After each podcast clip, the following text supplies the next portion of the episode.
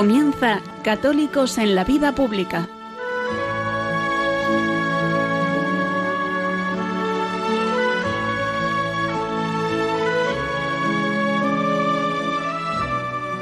Un espacio dirigido en Radio María por Luis Zayas.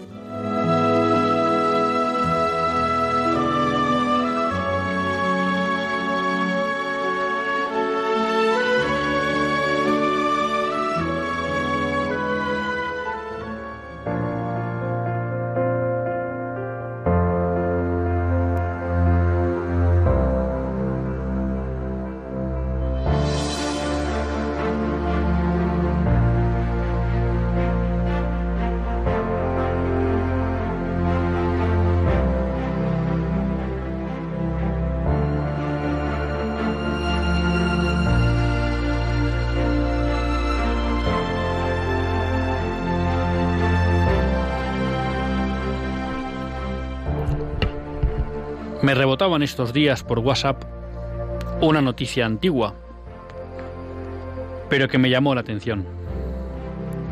La noticia reflejaba que en España hay en vigor más de 100.000 leyes, 60.000 de ellas de carácter autonómico. Cuando veía la cifra me estremecía, porque son ya viejos los discursos en los que muchos hombres de la empresa, de la economía, de la ciencia jurídica, ponen de relieve que esta hiperregulación a la que estamos sometidos, por un lado, atrofia la vida social y por otro lado, está llena de incongruencias, con lo cual muchas veces resulta que cuando uno cumple una ley, está incumpliendo otra y viceversa. O simplemente que es imposible cumplir toda la normativa existente en una materia, lo cual hace que los ciudadanos, las empresas, las instituciones, en el fondo, nos quedemos al albur del capricho de la administración de turno, que siempre tendrá posiblemente un argumento para decirnos que hayan alguna norma que no cumplimos y por tanto encontrarnos en falta. Cuestión que si siempre es desagradable, se vuelve muy peligroso cuanto más carácter ideológico tiene el gobierno o administración de turno, porque puede aprovechar cualquier falta para intentar cerrar aquella actividad que considera contraria a sus intereses ideológicos. Tratando de bucear por qué esta hiperregulación, pues se me ocurrían varias causas. En primer lugar, y quizá la causa más importante es el hecho de que hoy en día el Estado, y cuando hablo de Estado me refiero a cualquier administración, tratan de controlar todos los aspectos de nuestra vida. Vivimos en una sociedad en la que Dios va desapareciendo y en la que quien quiere ocupar ese lugar es el Estado y lo hace tratando de regular todos los aspectos de nuestra vida. Por eso muchas veces presumimos de libertad, pero aquí el viejo pensamiento tradicional y el pensamiento clásico siempre dice que cuando se habla de libertad, no hay que hablar de libertad en abstracto, como hacía la Revolución Francesa y sus seguidores, sino de las libertades concretas, de las libertades prácticas, de las libertades reales. Y hoy nos encontramos que cuando queremos dar cualquier paso en nuestra vida privada, profesional o social, siempre hay alguna ley que hay que analizar y que hay que cumplir. Es decir, que realmente somos muy poco libres. En segundo lugar, esta hipertrofia o esta hiperregulación viene provocada también, al menos en España, por la proliferación de diferentes niveles administrativos, el Estado, las autonomías, que buscan ser otro Estado dentro de su comunidad autónoma, las diputaciones, los ayuntamientos, todo el mundo quiere regular. Y como hay muchos entes para regular, eso hace y convierte la regulación en un marasmo impenetrable para el ciudadano del día a día. Y luego creo también, queridos amigos, que hay una profunda causa, vamos a llamar, antropológica. Comentaba con un buen amigo, Javier, la semana pasada, cómo cuando uno mira hacia atrás, cuando el Estado no tenía la preponderancia que tiene hoy en la vida social, cuando las sociedades eran fundamentalmente cristianas, cómo realmente el número de leyes era muy inferior al que tenemos hoy en día. Buena parte de eso se debe, efectivamente, al hecho de que el Estado no tenía el poder que tiene hoy ni la capacidad para entrometerse en todos los aspectos de nuestra vida. Pero coincidíamos en que también había una causa antropológica. Y es que en esas sociedades, con todos sus defectos, preponderaba más la virtud. Eran sociedades cristianas. Eran sociedades donde estaba claro qué era el bien y qué era el mal. Eran sociedades que promovían la virtud y luchaban contra el vicio. Y no hay mejor ley para la convivencia social que el autocontrol. El autocontrol que llevan aquellos que quieren vivir hacia la virtud y que quieren despreciar o desterrar el vicio de la vida social. Eso era posible en sociedades cristianas.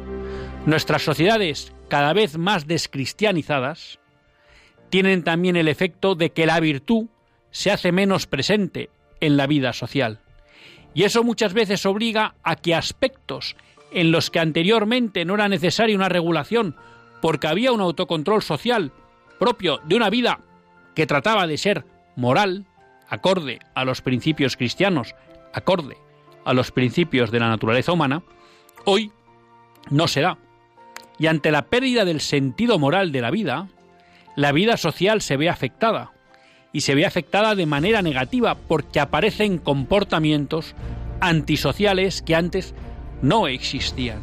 Y por eso muchas veces también, hay que reconocerlo, las administraciones se ven obligadas a regular lo que antes no era necesario regular. Y eso, queridos amigos, es otro efecto concreto de la secularización y la descristianización de la vida social. Tendemos a pensar que que la fe impregne la vida social no tiene consecuencias prácticas y concretas. Pues hoy hablamos de una de ellas. La pérdida del sentido moral dificulta la vida social y eso obliga a que aparezcan leyes donde antes no eran necesario. Eso da pie a una hiperregulación. Eso da pie a una excesiva intromisión del Estado en nuestras vidas. Por eso, no se trata solo de que haya menos leyes, sino también de poner el remedio verdadero para que sean necesarias menos leyes. Y eso es volver a dar un sentido moral a la vida de cada uno de los ciudadanos. Volver a dar un sentido a la vida de cada uno de los ciudadanos. En concreto, volver a traer a Cristo a nuestras sociedades.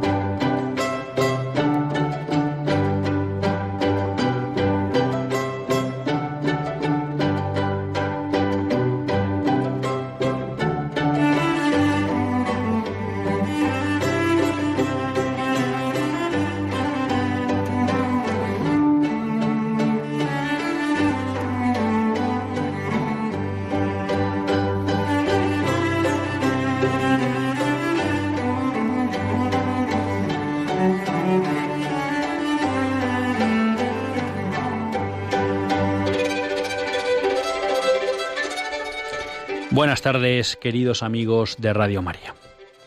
Un lunes más volvemos fieles a la cita con todos ustedes en los estudios centrales de Radio María.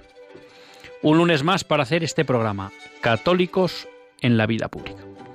Un programa que, como todos ustedes saben, quiere ser una reflexión pausada sobre la actualidad nacional e internacional.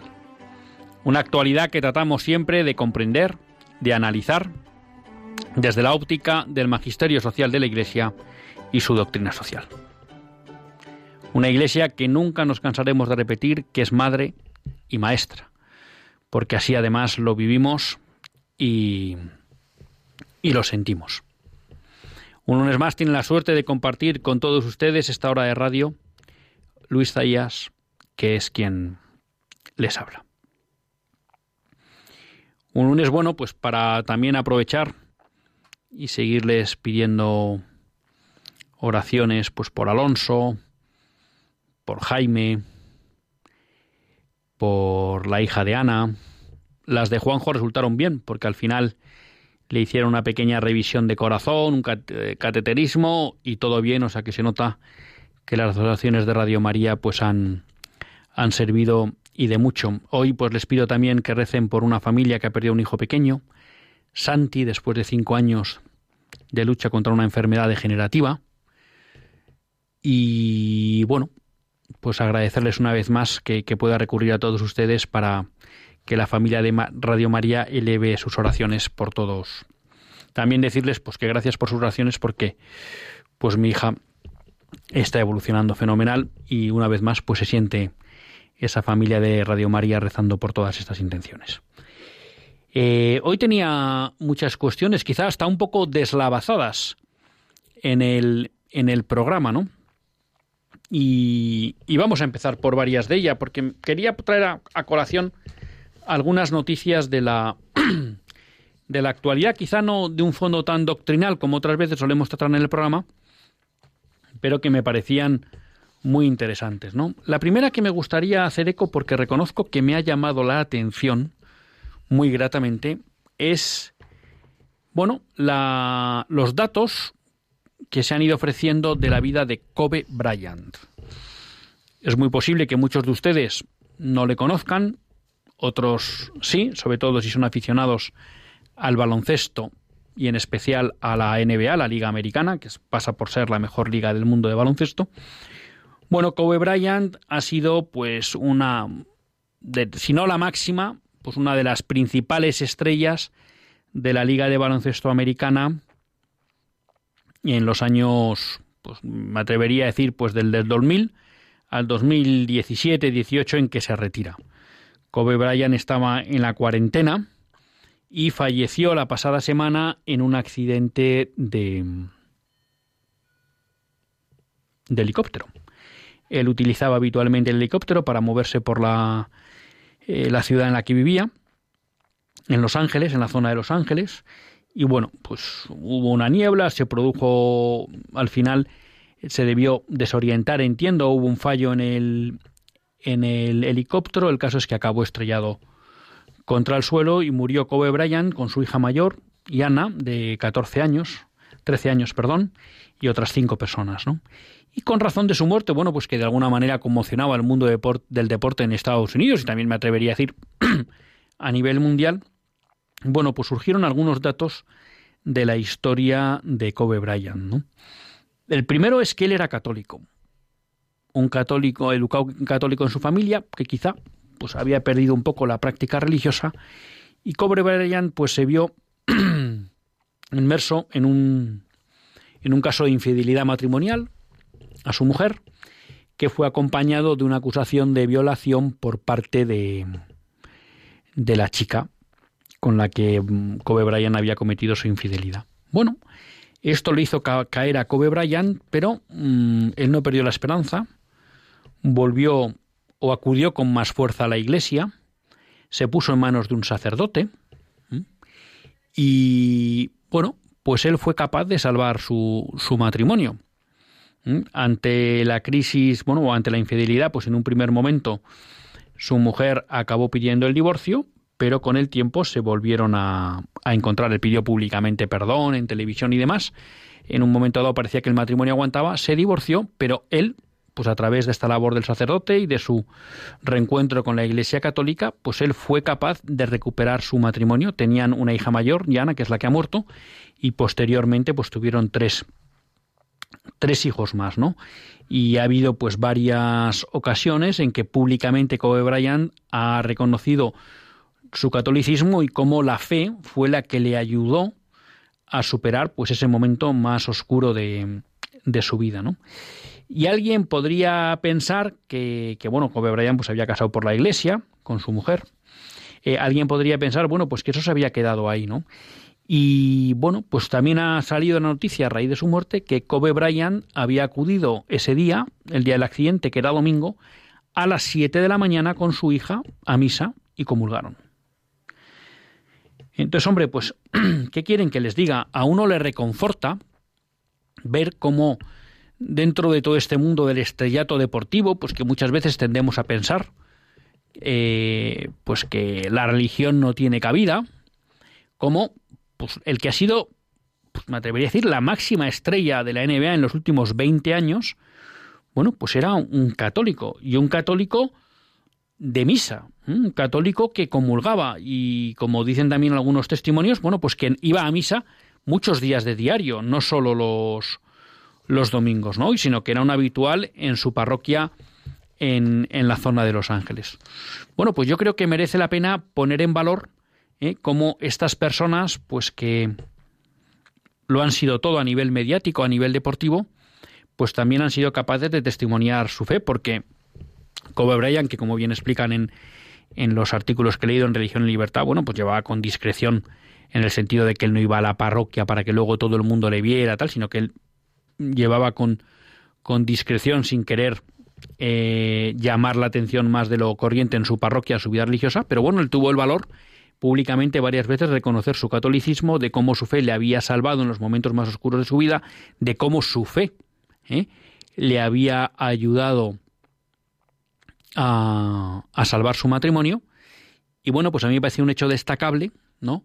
El hecho de que una persona, vamos a llamar de este nivel, que podríamos pensar que la religión para él no era algo importante, bueno, pues antes de acudir a un partido con su hija, su hija jugaba en equipo baloncesto y tenía un partido sobre las 12 del mediodía, bueno, pues lo primero que hicieron en el domingo, ¿no? Fue acudir a misa, ¿no? Y madrugaron, pues para de alguna manera que lo primero en el día del Señor el domingo fuera el, el ir a misa y comulgar. Me parece pues un hecho pues digno digno de atención, ¿no? Porque nos demuestra por un lado cómo la fe sana, cómo la fe renueva la vida y, bueno, pues Dios quiera que, que Kobe pues ya esté descansando en paz en los brazos del, del Padre. Pero bueno, eh, la verdad es que me gustó mucho esta noticia y me quería hacer eco de ello porque no es habitual que conozcamos que grandes estrellas del deporte, bueno, pues tienen una fe tan sólida y profunda, pues como parece que tenía Kobe Bryant. En ese nivel, eh, me parece también interesante el, dos noticias que de alguna manera nos ponen de manifiesto que, mm, que la Iglesia Católica sigue siendo atractiva para el mundo de hoy. Quizá que se me entienda esta frase, porque como ustedes comprenderán, la Iglesia Católica siempre ha sido atractiva, y el mensaje de Cristo es ese mensaje esencial que necesita el hombre para realmente poder buscar la felicidad en este mundo y encontrar la felicidad eterna, ¿no? La plenitud en este mundo y la felicidad eterna. Pero bueno, pues ya como estamos viendo que un hombre que lo ha podido alcanzar todo a nivel del mundo, ¿eh? con el deporte, con la fama, con el dinero, bueno, pues como para él la fe católica jugaba un papel muy importante en su vida, bueno, pues es curioso también eh, cómo pues van llegando noticias de personas que se convierten al catolicismo, ¿no? Y me quería hacer eco de estas noticias en un doble sentido, porque muchas veces quizá en el mundo en que vivimos hoy, eh, los católicos vivimos un poco como apesadumbrados, ¿no? Como asumiendo que, bueno, que efectivamente, pues que la iglesia no es atractiva para el mundo de hoy, pero bueno, que nosotros estamos ahí, pero que en el fondo, pues que ofrecerla a otros pues es complicado porque mm, es algo que no va con el mundo de hoy, que, la gente no lo va a saber aceptar, que no lo va a saber entender. Entonces vivimos a veces una especie de, de parálisis de lo que podría ser nuestra evangelización, ¿no? Nuestro llevar a Cristo a otros. Y claro, cuando uno se va encontrando con noticias como que mm, el fundador de un movimiento protestante se convierte al catolicismo junto con su familia y su comunidad, pues uno se queda sorprendido, ¿no? Porque eso que nosotros a veces nos parece que no tiene atractivo, eso que nos parece que no puede atraer a nadie, eso que parece que es perder el tiempo presentarles a los hombres de nuestro mundo, bueno, pues nos encontramos como un protestante en la India, bueno, pues entra en la Iglesia Católica y lo hace con toda, con toda la comunidad que él había fundado, ¿no? Un movimiento, bueno, pues que según nos hablan llegó a tener dos millones de seguidores. Aquí lo que se habla es de que la conversión es su familia y unos 50 miembros de, de su comunidad, ¿no?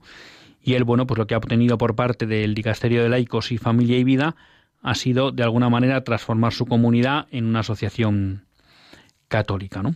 Claro, y lo que llama la atención es que Joseph, que es así como se llama el fundador del movimiento protestante que se ha convertido al catolicismo, él lo hace, en este caso, desde un estudio de la teología, ¿no? Él, que mm, enseñaba en un seminario protestante, bueno, se fue dando cuenta de que había diferencias entre la teología católica y la teología protestante, ¿no? Y poco a poco, al estudiar la historia de la Iglesia, cuenta él, me hizo repensar las creencias que tenía y la unidad teológica y doctrinal me hizo pensar nuevamente sobre el catolicismo y la teología católica. Y poco a poco mis convicciones teológicas me hicieron volver al catolicismo y a la Iglesia católica. Bueno, pues aquí tenemos un ejemplo de que como una persona, al descubrir la teología, es decir, al descubrir ese esfuerzo de la razón por entender la fe, descubre que ahí está la verdad, ¿no? Esto también lo que nos demuestra es que el Señor se vale de cualquier vía para la conversión. Es verdad que hoy en día, eh, pues a veces somos más propensos al emotivismo, vivimos una sociedad más sentimental y a veces pues se consiguen conversiones a través del emotivismo y del sentimentalismo y podemos caer en la tentación de despreciar, por ejemplo, la razón. Y aquí tenemos el ejemplo de un fundador de un movimiento protestante que es a través del estudio de la teología protestante y su comparación con la teología católica lo que le lleva a descubrir que la verdad está en la teología católica porque ve coherencia, porque ve integridad y a partir de ahí a convertirse, ¿no? Bueno, pues esto nos pone de relieve que, la misión es algo que tiene que seguir en, en nuestras vidas, ¿no? Y quizá nos tiene que llamar a los católicos a tener esa presencia más fuerte en la sociedad. Porque si nos vamos convirtiendo en comunidades que de alguna manera mm, solo viven en católico hacia sí mismas, bueno, pues ese testimonio hacia afuera no llega. Y si no llega el testimonio hacia afuera, pues a lo mejor personas como Joseph pues en un momento dado no hubieran podido convertirse, ¿no? Lo mismo pasa, esta es una noticia ya más antigua de hace cuatro meses, que la comenta un buen amigo, Jorge Soleil, en Religión en Libertad. Bueno, pues un, fundador de una iglesia protestante también se, se convierte, ¿no?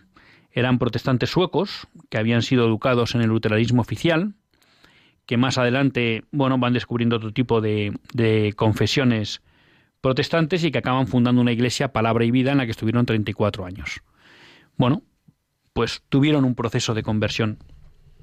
Y a mí lo que me llama la atención es eh, las claves que da un poco Jorge, que él descubre en el libro en el que ellos cuentan su conversión, las claves que él entiende que les han ayudado en ese proceso de conversión. Y me parecían interesantes porque por un lado nos podían valer a nosotros de alguna manera para reforzar nuestra fe y también para tenerlo como elementos que pueden ayudar en la evangelización de la, de la sociedad. ¿no? En primer lugar, Jorge destaca que este matrimonio eh, tuvo un afán por ir a las raíces, ¿no? a la iglesia original. Y ahí es donde se descubre la continuidad entre la misma y la iglesia católica actual. Esto me recuerda a que algo parecido le pasó al cardenal Newman, ¿no? En un momento dado, cuando él empieza a estudiar bueno, o a plantearse por la continuidad entre la Iglesia anglicana y los santos padres y la Iglesia original, pues él se da en un momento dado cuenta que no, que la continuidad donde está realmente es en la Iglesia católica, ¿no? y yo creo que para nosotros eso puede ser un elemento también a tener en cuenta en lo que es nuestra formación, conocer los orígenes de la Iglesia, conocer la continuidad que ha habido en el dogma, en el magisterio, en la tradición, para poder explicar a hermanos de otras confesiones o a personas que simplemente no creen y que en un momento dado se encuentran con Cristo y tienen duda de dónde ir, bueno, para que descubran cómo la Iglesia católica es la Iglesia verdadera porque es la que está en continuidad con lo que fue la presencia de Cristo y la Iglesia que él, que él fundó, ¿no? Eh, a ellos les impactó también mucho Tierra Santa, el estar en Tierra Santa para comprender el mensaje de Cristo en su plenitud, el pisar por donde había pisado Jesús, el entender cómo era la tradición judía, y luego también el impacto en Roma de lo que fueron los vestigios de los apóstoles, los santos, los mártires, ¿no? Esa es otra suerte que tenemos los católicos, ¿no? Podemos acudir a Tierra Santa, donde ahí podemos ver, pues, la, la verdad, ¿no? De eso que nos cuenta el Evangelio y, y ver, pues, que no es una historia inventada, sino que es una historia concreta, en un lugar, en un tiempo. Y luego, pues, toda esa historia que tenemos de mártires y santos que de alguna manera nos han precedido en, en la vivencia de la fe. Eso muchas veces lo dicen, eh, lo comentan muchos sacerdotes amigos, ¿no? No hay cosa mejor que leer vidas de santos, ¿no? Para fortalecer la fe. A veces pensamos, y yo creo que está bien, y no me quiero llevar la contraria con lo que estaba diciendo en el caso de la conversión anterior, pues que efectivamente tenemos que conocer la fe también desde un punto de vista racional, teológico y tratar de profundizar en esas verdades, por supuesto. Pero también ayuda mucho para fortalecer la fe el conocimiento de la vida de los santos, y que es algo, pues que muchas veces estamos abandonando en nuestra vida del día a día. También el testimonio de los padres, de los mártires, de los santos, ¿no? Es curioso cómo hay muchos conversos que han encontrado ¿cómo decir?, la prueba del 9 de que la Iglesia católica era la verdadera leyendo a los santos padres, ¿no? Porque hayan encontrado cómo antes de cualquier división de la Iglesia estaban los santos padres y cómo esas enseñanzas donde se han mantenido incólumes, intactas, preservadas, pues es en la Iglesia en la Iglesia católica. Hay un tema pues que quizá nos afecta a todos, ¿no? Y él habla como en la vida de estos protestantes, en su camino hacia el catolicismo, pues se han servido de la ayuda de muchos católicos, y citan a Long, Longenecker, Canta la Mesa, Scott Hahn, las hermanas de Belén, Patty Masfield, Charles Whitehead, bueno, muchos obispos, perdón, muchos católicos que les han ayudado en ese camino, ¿no? Pues la importancia de que vivamos todos en un mundo hoy secularizado, vivamos con los sentidos abiertos, atentos a que pueden existir personas cerca que a lo mejor podemos ser instrumento para afianzar una conversión, para motivar una conversión, para ayudar a una conversión, ¿no? Ellos no hicieron el camino solo, sino que ellos realmente bueno, pues tuvieron o de alguna manera agradecen el apoyo de muchos católicos. Finalmente, dos aspectos que me parecen eh, súper relevantes y en especial para el primero para los españoles, ¿no? El descubrimiento de la Virgen María, ¿no? Esa Virgen María que nosotros tenemos el orgullo de que San Juan Pablo II nos dijera que España es tierra de María, ¿no? Porque así lo es. Bueno, pues Qué importante en la vida de los católicos la Virgen María, qué importante el tener la devoción viva a la Virgen María, ¿no? Y la Eucaristía. Aquí también es verdad que es, es, novelado. Em, la novela, me leí este verano la novela de del cardenal Newman, Perder y Ganar, en la que él de alguna manera novela su proceso de conversión y cómo de alguna manera también para él un aspecto clave en su paso definitivo no será el descubriendo de la Eucaristía y cómo ahí él realmente pues entenderá pues que la verdad está en la Iglesia Católica, ¿no? Qué suerte pues que tenemos nosotros de vivir en un país como en España donde es tan fácil, ¿no? y asequible el acudir a la, a la Eucaristía. Y finalmente, bueno, pues otra vez vuelve a aparecer el estudio, ¿no? Eh, la profundización en la verdad, porque nos señala Jorge Soleil, bueno, pues que ellos también se pusieron a estudiar en serio los sacramentos, bueno, y fueron capaces a través del estudio de la teología sacramental de entender cómo los sacramentos católicos eran un instrumento de transmisión de la, de la gracia, ¿no? O sea que de nuevo, también siempre en todos estos procesos de conversión, bueno, también hay al final un proceso de asentamiento de la verdad, ¿no? A través del estudio. A mí, bueno, los quería traer a colación eh, estas conversiones o este testimonio de, de, lo que era la vida católica de Kobe Bryant, bueno, para que nos demos cuenta de que Dios sigue actuando, de que la Iglesia Católica es atractiva, de que aquellos hombres que se preguntan por la verdad, bueno, pues encuentran en ella el lugar donde, donde descansar. Y todo eso creo que nos tiene que animar a hacerla cada vez más presente. ¿Y esto cómo engancha con un problema que habla de doctrina social? Bueno, porque a lo mejor la forma que tenemos nosotros de evangelizar es poniendo en práctica la doctrina social en nuestra vida familiar, en nuestra vida laboral, en nuestra vida de ocio, en nuestra vida cultural. Ahí podemos ser esa puerta que abra a otros los ojos para descubrir la belleza y la bondad y la verdad de la Iglesia de la Iglesia Católica. Bueno, digamos que hemos comentado un par de cuestiones que podríamos llamar de arena, ¿no? Yo siempre digo que entre la de cal y la de arena, pues creo que la de arena es la buena, pero nunca lo he tenido muy claro. Pero sí, yo creo que la de arena es la buena. Y ahora vendríamos con una de cal, ¿no? Una de cal que de alguna manera nos devuelve un poco a la realidad que cada vez más vivimos en este occidente secularizado, ¿no?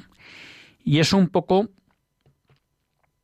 la discriminación social, legal, que se vaya produciendo en estas sociedades respecto de los católicos. Una discriminación que vamos a decir hoy en día que a día de hoy no está legislada, pero que es posible que también se legislen. Dos ejemplos para mostrar esto que digo. ¿no? Leía el otro día en Infocatólica, el, el 15 de enero, una noticia que indicaba católicos excluidos del jurado en juicio por eutanasia en Bélgica, especialmente si tienen devoción a la Virgen.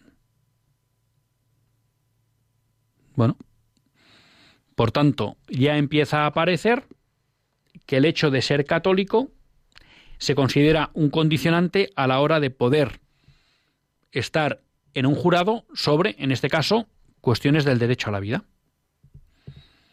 Y parece que un agravante es tener devoción a la Virgen.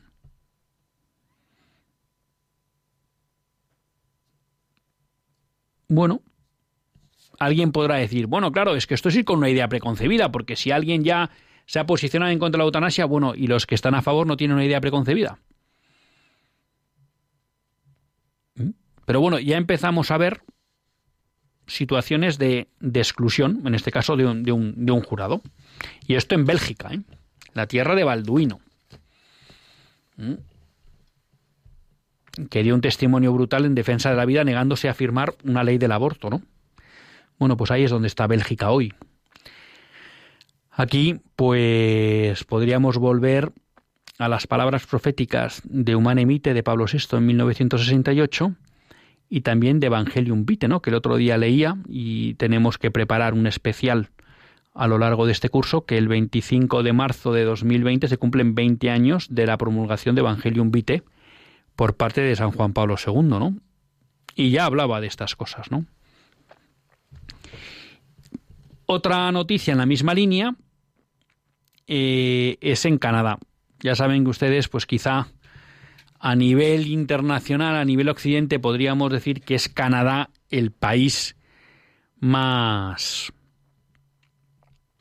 ¿cómo decirlo? Más progre, más posicionado en contra de la de la vida, del derecho a la vida.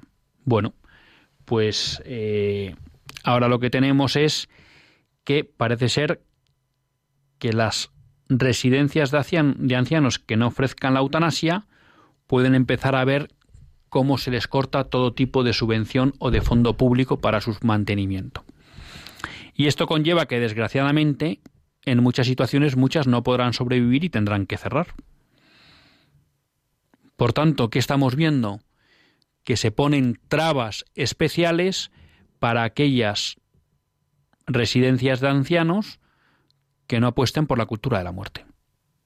Y ahí tienen que estar todas las católicas. Por tanto, esperemos que no solo las católicas, pero todas las católicas estarán ahí. Bueno, y lo que estamos viendo es que esas residencias de ancianos van a sufrir una discriminación por parte del Estado respecto de otras residencias que apuesten por la cultura de la, de la muerte.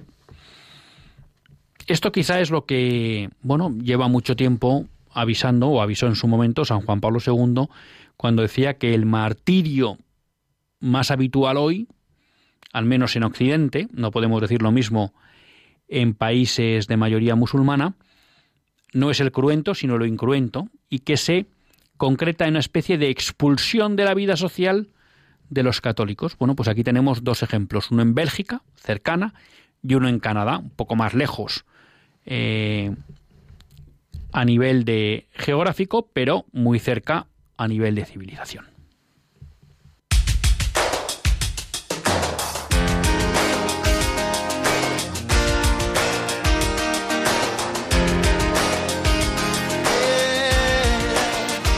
Eh,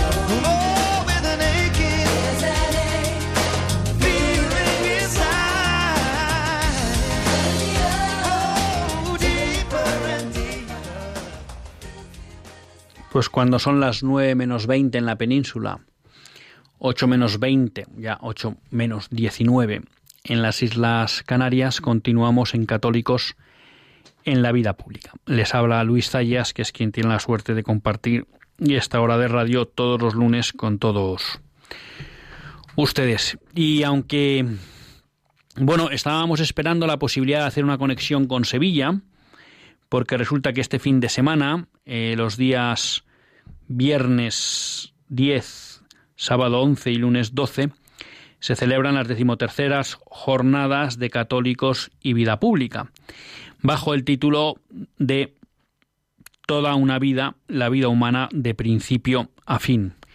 Y teníamos la suerte de poder contar con Juan Jurado, que es, bueno, pues el coordinador de, de las jornadas y queríamos aprovechar pues para hacernos eco de las mismas, ¿no? Así que, bueno, de momento, a expensas de ver si podemos finalmente contactar con él, pues sí queremos hacernos eco de que todos los sevillanos, y me atrevo a decir todos los andaluces, bueno, pues tienen una cita con la vida en las decimoterceras jornadas de católicos en la vida pública, ¿no?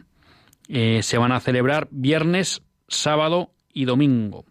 El viernes empiezan a las seis y media y se celebrarán en el Colegio de Médicos de Sevilla el... Ahí va, perdón, les he dicho viernes, sábado y domingo y me lo he inventado. Es lunes, martes y miércoles. Lunes 10, martes 11 y miércoles 12. Discúlpenme.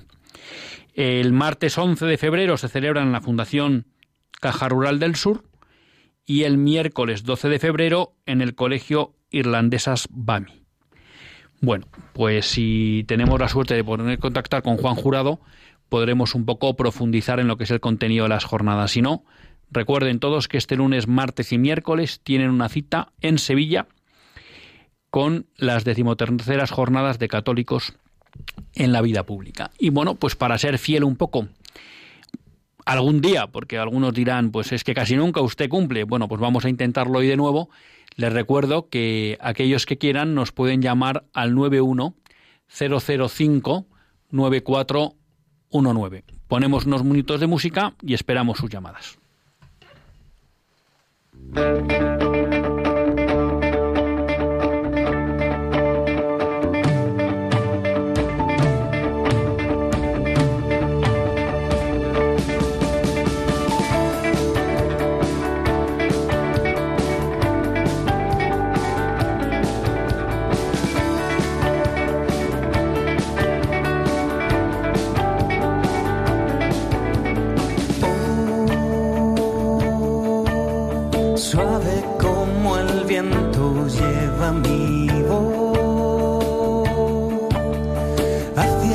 Música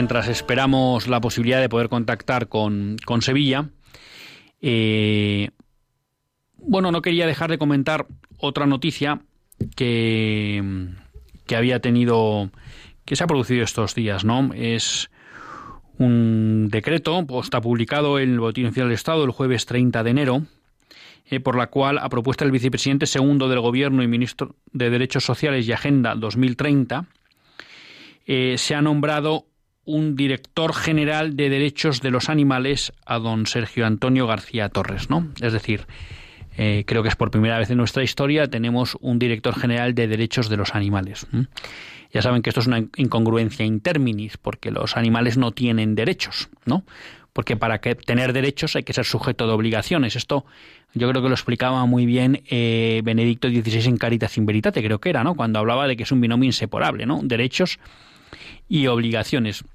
Lo digo porque eh, tenemos una tenemos bueno pues eh, o esto forma parte de ese proceso de desmoralización de la sociedad, ¿no? De corrupción de la sociedad. Ya hace unos años en el Parlamento español se aprobó que lo creo que eran los orangutanes, si no recuerdo mal, tuvieran derechos, ¿no? Y ahora aquí lo que nos encontramos es que dependiendo de la vicepresidencia de Pablo Iglesias se crea una edición general de derechos de los animales, ¿no? Que esto va un poco en esa línea de ataque a la dignidad humana poniéndola al nivel del resto de los eh, animales de la creación, cuando claramente el hombre es el único que está creado de imagen y semejanza de Dios y a eso debe una especial dignidad, ¿no? Pero todo esto va un poco en ese proceso de deconstruir el hombre, su dignidad y también, ¿por qué no? Pero tengo que dar paso a las llamadas, ese plan de Dios de que el hombre está llamado a dominar la tierra, ¿no? No a que le dominen los animales. Vamos con las llamadas y luego, si tenemos tiempo, desarrollamos un poco más esta idea. Pero bueno, quedémonos con esta idea de que empieza o se sigue poniendo en marcha ese proceso de deconstrucción de la civilización cristiana, en este caso, con este nombramiento de un director general de derechos de los animales. Tenemos a Justo de Bilbao con nosotros. Buenas tardes, Justo. Buenas tardes. Bueno, quiero decirte que tenemos aquí una buena noticia para ti. Ven a escucharla. Catequesis para adultos y jóvenes en la parroquia de Carmelo de Begoña, en Bilbao. Lo promueve el Camino Neocatecumenal. Son el lunes y el jueves, hora 20 horas. hoy 13, 3 de febrero hasta el 23 de marzo. Esperemos que acudan todos aquellos que están alejados de la iglesia. Venid a mí, los que estáis cansados y agobiados, que yo os aliviaré. Yo en 1977 escuché esta llamada y fue fulminante para mí, que me convertí y volví a la iglesia. Y tengo una experiencia grande de que yo he podido experimentar el amor de Dios, cosa que en el mundo no he encontrado. Pues muchas gracias, Justo. Le agradecemos, bueno, pues que, nos haga este anuncio. La verdad que no sé si no lo teníamos preparado, pero engancha muy bien con eso que hemos hablado en la primera parte del programa de cómo pues ha habido una serie de personas, en este caso protestantes, que se habían acercado a la Iglesia.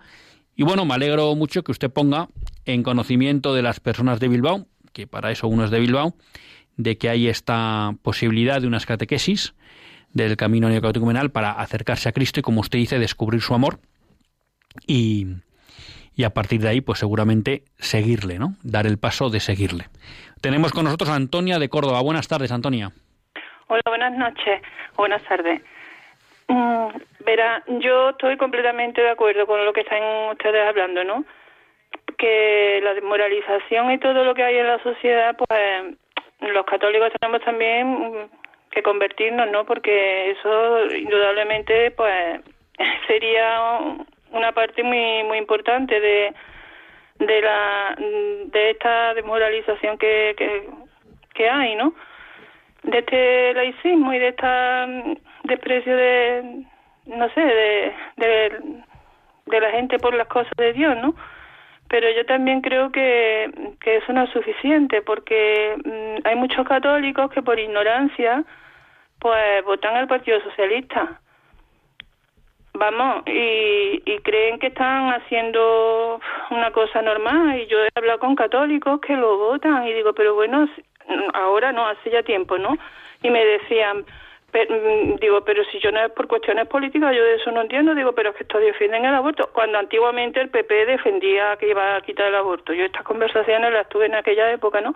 Y me decían, bueno, pero es que el aborto es una cosa que está en todas partes Y, hombre, y eso no podemos nosotros, nosotros con no con no nosotros no nos van a obligar a que, que abortemos, eso es que cada uno haga lo que quiera. Yo, yo he hablado con gente y a mí me han dejado las patas colgando y son católicos de ella misa y son católicos y se creen que como el Partido Socialista es el partido de los obreros, el que, el que se preocupa de los pobres, pues con esa mentira de tanto machacarla, pues mm, hay muchísimos católicos que no son conscientes de que de que mm, hombre no hay ningún partido que sea perfecto no pero mm, pues, con la iglesia Antonia perdóneme que le voy a cortar un segundo porque tenemos a Juan Jurado que le vamos a intentar dar paso pero apunta un tema que, que me parece que es muy importante y que creo que usted tiene toda la razón y es que creo que los católicos eh, tenemos que hacer examen de conciencia de cómo, cómo hemos utilizado nuestro derecho al voto, ¿no?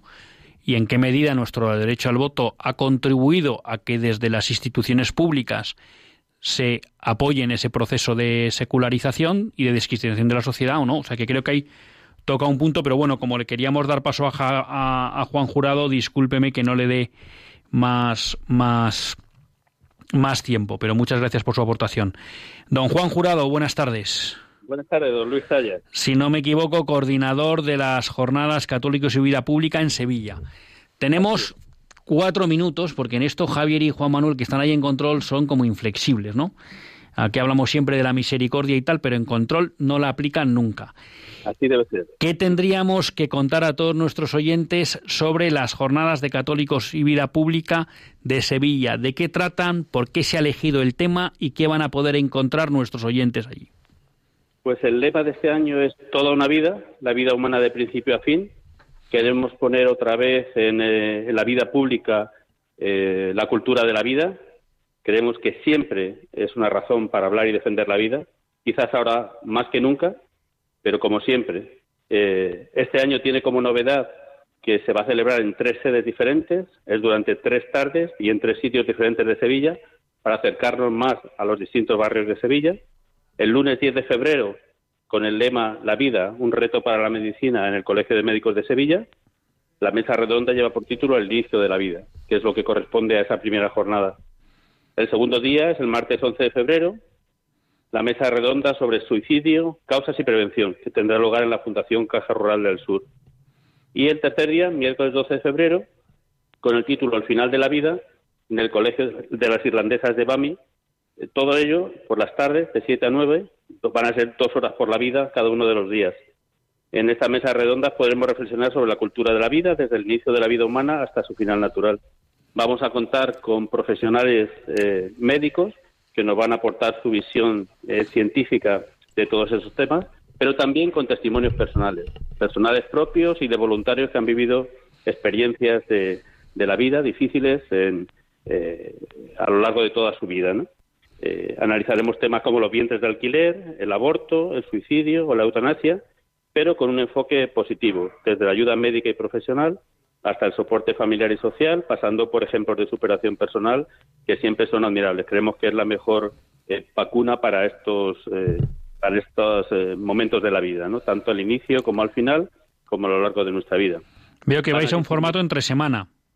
Exacto. Vamos a dejar los fines de semana que habían sido en otra ocasión y la novedad de este año, doble novedad, es que vamos a ocupar las tardes de la semana, lunes, martes y miércoles, 10, 11 y 12 de febrero, de 7 a 9 y eh, con una mezcla de formación científica, argumentos científicos, con médicos que nos han seleccionado el Consejo Andaluz de Colegios de, Médicos y también con eh, voluntarios de asociaciones que están día a día ahí en, eh, peleando por la vida.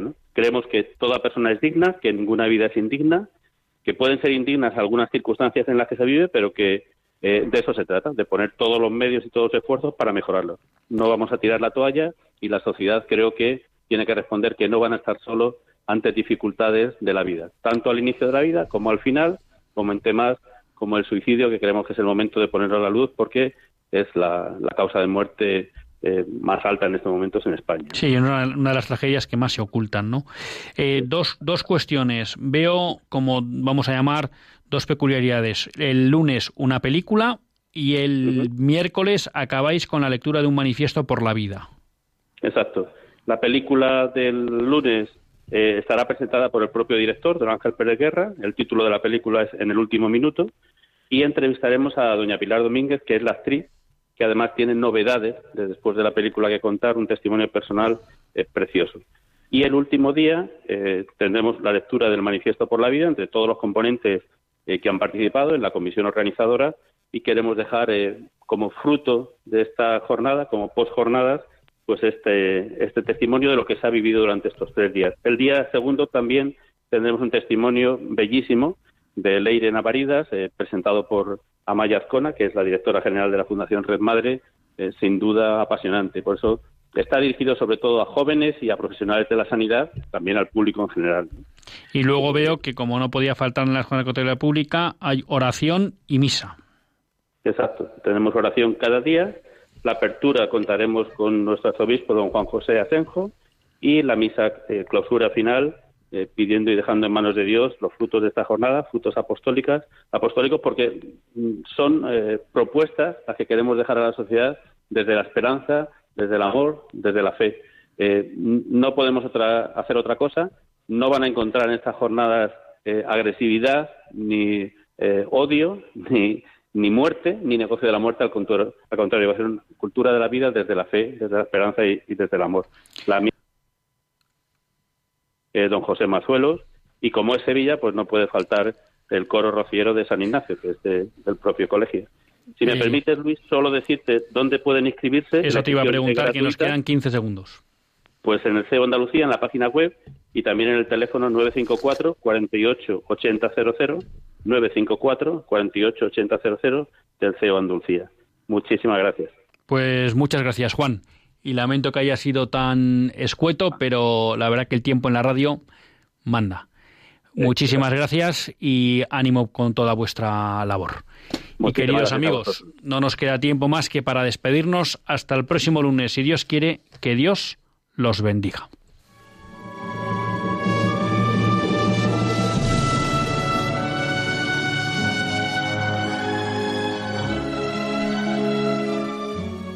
Así concluye Católicos en la Vida Pública, un programa que dirige Luis Zayas.